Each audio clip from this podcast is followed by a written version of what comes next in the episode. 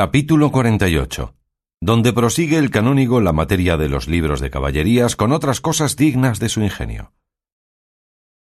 Así es como vuestra merced dice, señor canónigo, dijo el cura, y por esta causa son más dignos de reprehensión los que hasta aquí han compuesto semejantes libros sin tener advertencia a ningún buen discurso ni al arte y reglas por donde pudieran guiarse y hacerse famosos en prosa, como lo son en verso los dos príncipes de la poesía griega y latina. Yo, a lo menos, explicó el canónigo, he tenido cierta tentación de hacer un libro de caballerías, guardando en él todos los puntos que he significado, y si he de confesar la verdad, tengo escritas más de cien hojas, y para hacer la experiencia de si correspondían a mi estimación, las he comunicado con hombres apasionados de esta leyenda, doctos y discretos, y con otros ignorantes que sólo atienden al gusto de oír disparates, y de todos he hallado una agradable aprobación. Pero con todo esto, no le he proseguido adelante, así por parecerme que hago cosa ajena de mi profesión, como por ver que es más el número de los simples que de los prudentes, y que, puesto que es mejor ser loado de los pocos sabios que burlado de los muchos necios, no quiero sujetarme al confuso juicio del desvanecido vulgo a quien por la mayor parte toca leer semejantes libros. Pero lo que más me le quitó de las manos y aun del pensamiento de acabarle fue un argumento que hice conmigo mismo, sacado de las comedias que ahora se representan, diciendo si estas que ahora se usan, así las imaginadas como las de historia, todas o las más son conocidos disparates y cosas que no llevan pies ni cabeza, y con todo esto, el vulgo las oye con gusto, y las tiene y las aprueba por buenas, estando tan lejos de serlo, y los autores que las componen y los actores que las representan dicen que así han de ser porque así las quiere el vulgo y no de otra manera, y que las que llevan traza y siguen la fábula como el arte pide no sirven sino para cuatro discretos que las entienden, y todos los demás se quedan ayunos de entender su artificio, y que a ellos les está mejor ganar de comer con los muchos que no opinión con los pocos, de este modo vendrá a ser mi libro. Al cabo de haberme quemado las cejas por guardar los preceptos referidos, y vendré a ser el sastre del cantillo. Y aunque algunas veces he procurado persuadir a los actores que se engañan en tener la opinión que tienen, y que más gente atraerán y más fama cobrarán representando comedias que sigan el arte que no con las disparatadas, ya están tan asidos y encorporados a su parecer que no hay razón ni evidencia que de él lo saque. Acuérdome que un día dije a uno de estos pertinaces Decidme, ¿No os acordáis que a pocos años que se representaron en España tres tragedias que compuso un famoso poeta de estos reinos, las cuales fueron tales que admiraron, alegraron y suspendieron a todos cuantos las oyeron, así simples como prudentes, así del vulgo como de los escogidos, y dieron más dineros a los representantes ellas tres solas que treinta de las mejores que después acá se han hecho? Sin duda, respondió el autor que digo, que debe de decir vuestra merced por la Isabela, la Filis y la Alejandra. Por esas digo, le repliqué yo, y mirad si guardaban bien los preceptos del arte, y si por guardarlos dejaron de parecer lo que eran y de agradar a todo el mundo. Así que no está la falta en el vulgo, que pide disparates, sino en aquellos que no saben representar otra cosa. Sí, que no fue disparate la ingratitud vengada, ni le tuvo la numancia, ni se le halló en la del mercader amante, ni menos en la enemiga favorable, ni en otras algunas que de algunos entendidos poetas han sido compuestas, para fama y renombre suyo y para ganancia de los que las han representado. Y otras cosas añadí a estas con que a mi parecer le dejé algo confuso, pero no satisfecho, ni convencido para sacarle de su errado pensamiento. En materia ha tocado vuestra merced, señor canónigo, dijo esta sazón el cura, que ha despertado en mí un antiguo rencor que tengo con las comedias que ahora se usan, tal que iguala al que tengo con los libros de caballerías, porque habiendo de ser la comedia, según le parece a Tulio, espejo de la vida humana, ejemplo de las costumbres y imagen de la verdad, las que ahora se representan son espejos de disparates, ejemplos de necedades e imágenes de lascivia. Porque qué mayor disparate puede ser en el sujeto que tratamos que salir un niño en mantillas en la primera escena del primer acto y en la segunda salir ya hecho hombre barbado. ¿Y qué mayor que pintarnos un viejo valiente y un mozo cobarde, un lacayo retórico y un paje consejero, un rey ganapán y una princesa fregona? ¿Qué diré, pues, de la observancia que guardan en los tiempos en que pueden o podían suceder las acciones que representan, sino que he visto comedia que la primera jornada comenzó en Europa, la segunda en Asia, la tercera se acabó en África, y aun si fuera de cuatro jornadas, la cuarta acababa en América, y así se hubiera hecho en todas las cuatro partes del mundo. Y si es que la imitación es lo principal que ha de tener la comedia, ¿cómo es posible que satisfaga a ningún mediano entendimiento que, fingiendo una acción que pasa en el tiempo del rey Pepino y Carlomagno, el mismo que en ella hace la persona principal, le atribuyan que fue el emperador Heraclio, que entró con la cruz en Jerusalén, y el que ganó la Casa Santa como Godofre de Bullón, habiendo infinitos años de lo uno a lo otro, y fundándose la comedia sobre cosa fingida, atribuirle verdades de historia y mezclarle pedazos de otras sucedidas a diferentes personas y tiempos. Y esto no con trazas verosímiles, sino con patentes errores de todo punto inexcusables. Y es lo malo, que hay ignorantes que digan que esto es lo perfecto y que lo demás es buscar gullurías. Pues, ¿qué si venimos a las comedias divinas? ¿Qué de milagros falsos fingen en ellas? ¿Qué de cosas apócrifas y mal entendidas, atribuyendo a un santo los milagros de otro? Y aun en las humanas se atreven a hacer milagros sin más respeto ni consideración que parecerles que allí estará bien el tal milagro y apariencia, como ellos llaman, para que gente ignorante se admire y venga a la comedia que todo esto es en perjuicio de la verdad y en menoscabo de las historias, y aun en oprobio de los ingenios españoles, porque los extranjeros que con mucha puntualidad guardan las leyes de la comedia nos tienen por bárbaros e ignorantes, viendo los absurdos y disparates de las que hacemos. Y no sería bastante disculpa de esto decir que el principal intento que las repúblicas bien ordenadas tienen permitiendo que se hagan públicas comedias es para entretener la comunidad con alguna honesta recreación y divertirla a veces de los malos humores que suele engendrar la ociosidad, y que pues éste se consigue con cualquier comedia, buena o mala, no hay para qué poner leyes ni estrechar a los que las componen y representan a que las hagan como debían hacerse, pues como he dicho, con cualquiera se consigue lo que con ella se pretende. A lo cual respondería yo que este fin se conseguiría mucho mejor, sin comparación alguna, con las comedias buenas que con las no tales,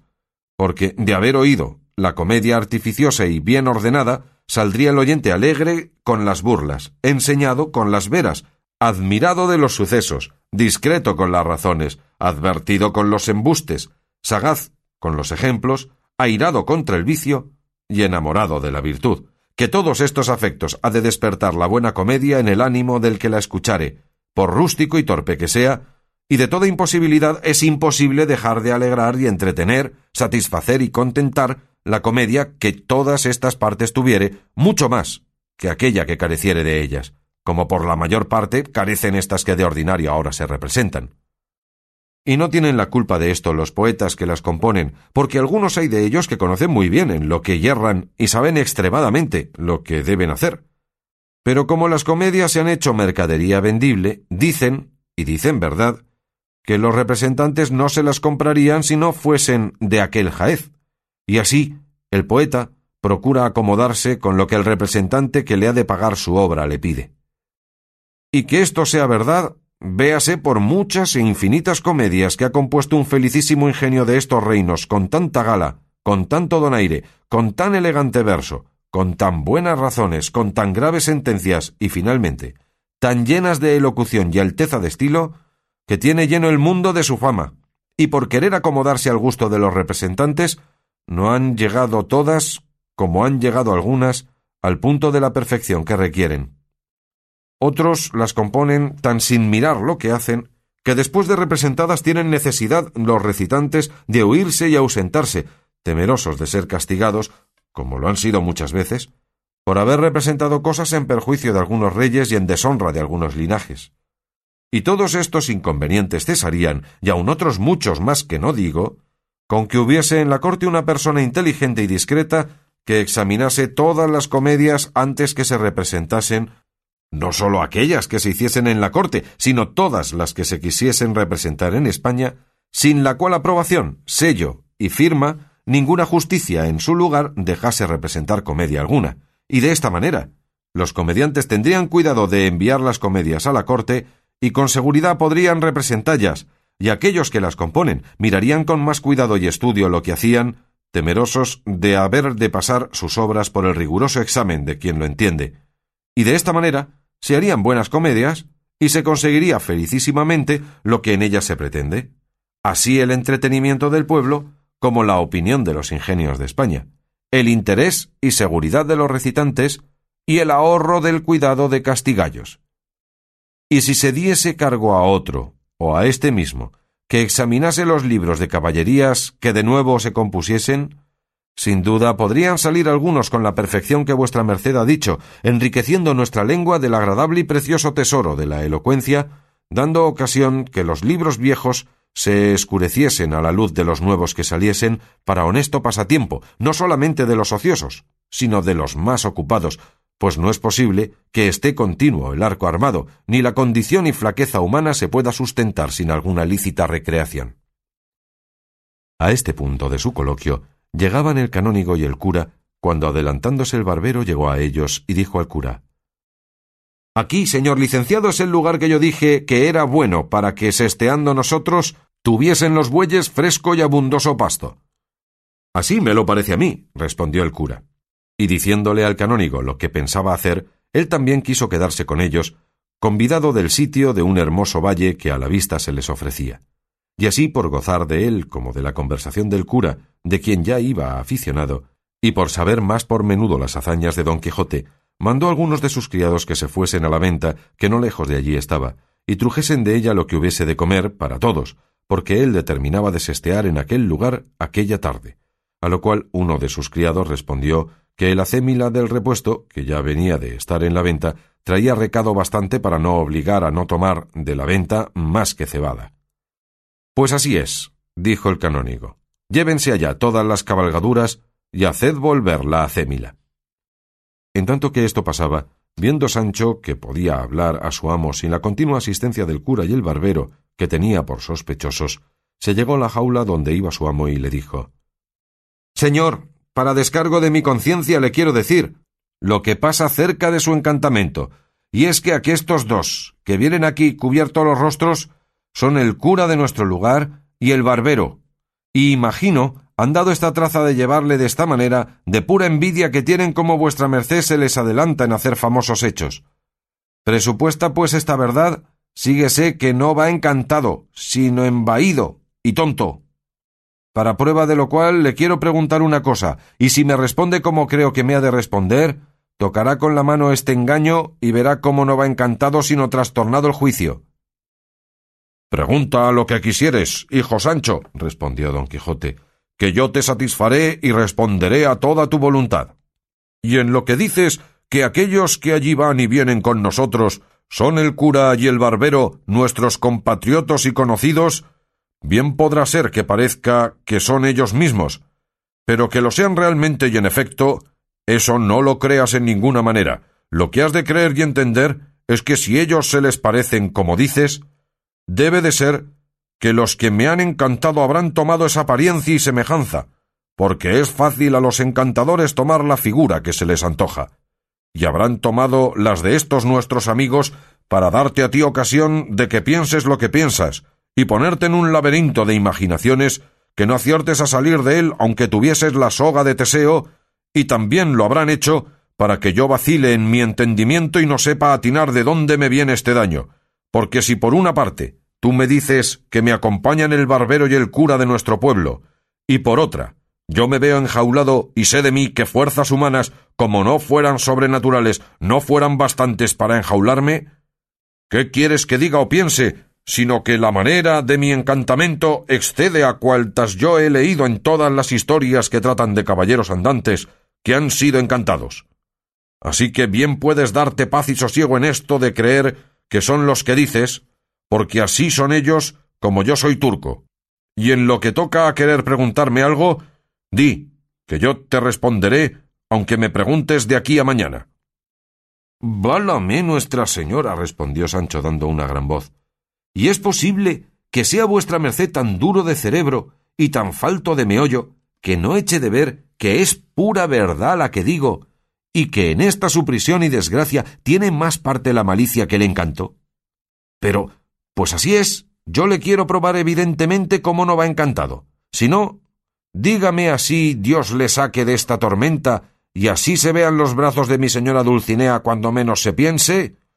Acaba de conjurarme, dijo don Quijote, y pregunta lo que quisieres, que ya te he dicho que te responderé con toda puntualidad.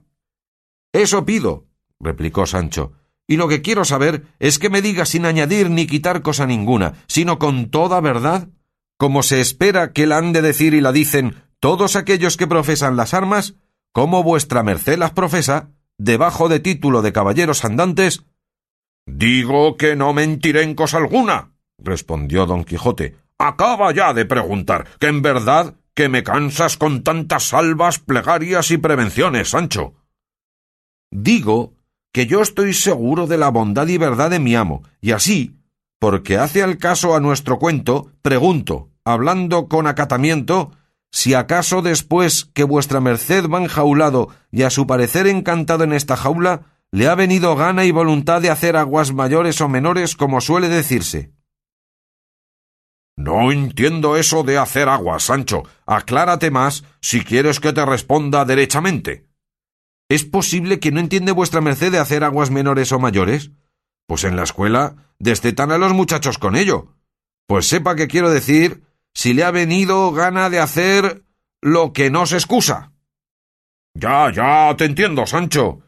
Y muchas veces. Y aun ahora la tengo.